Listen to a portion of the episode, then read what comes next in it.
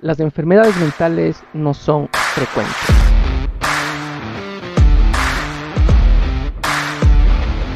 Hola, bienvenido al podcast del día de hoy, al episodio del día de hoy.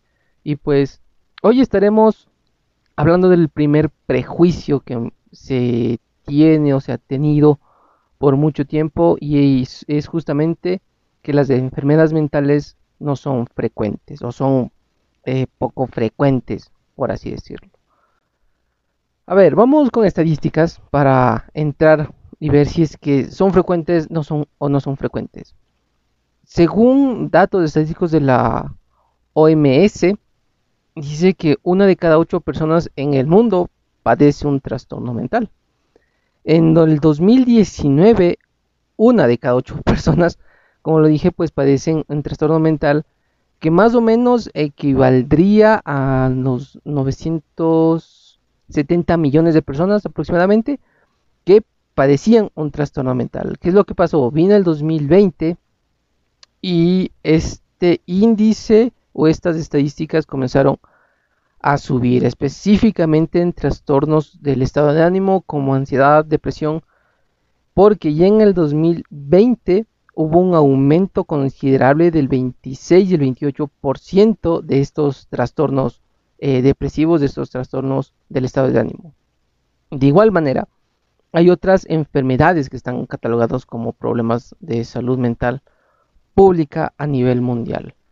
Y volviendo a las cifras, un ejemplo claro es la depresión, que es un trastorno de los estados de ánimo y ha estado presente eh, y ha estado presente en 264 millones de personas alrededor del mundo.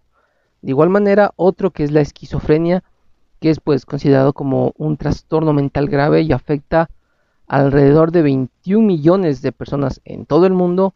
Y otro trastorno y otro, otra enfermedad mental son las demencias, que más o menos aproximadamente está, o está presente en 50 millones de personas. Eh, otros estudios estadísticos pues, que se llevaron a cabo, alrededor de millones de personas se ha visto que, es, bueno, o se calcula aproximadamente que el 25% de personas padecen uno o más trastornos mentales en todo el mundo, que es bastantísima gente con bastantísima estadística que refleja que hay gente alrededor del mundo con alguna enfermedad mental, que pueden ser eh, que puede ser depresión, ansiedad o alguna otro, algún otro problema de salud mental. Aumentado eh, radicalmente, por ejemplo, en 2005 al 2015 aumentó del 18, eh, aumentó, bueno, aumentó un 18.4% en estos 10 años, pero como ya lo mencioné antes, el, en 2000, de 2019 a 2020 las estadísticas de trastornos depresivos estadísticas de trastornos de ansiedad subieron mucho más. Entonces, llegando a este análisis, pues se afirma que los problemas de salud mental serán la principal causa de discapacidad en el mundo en el 2030.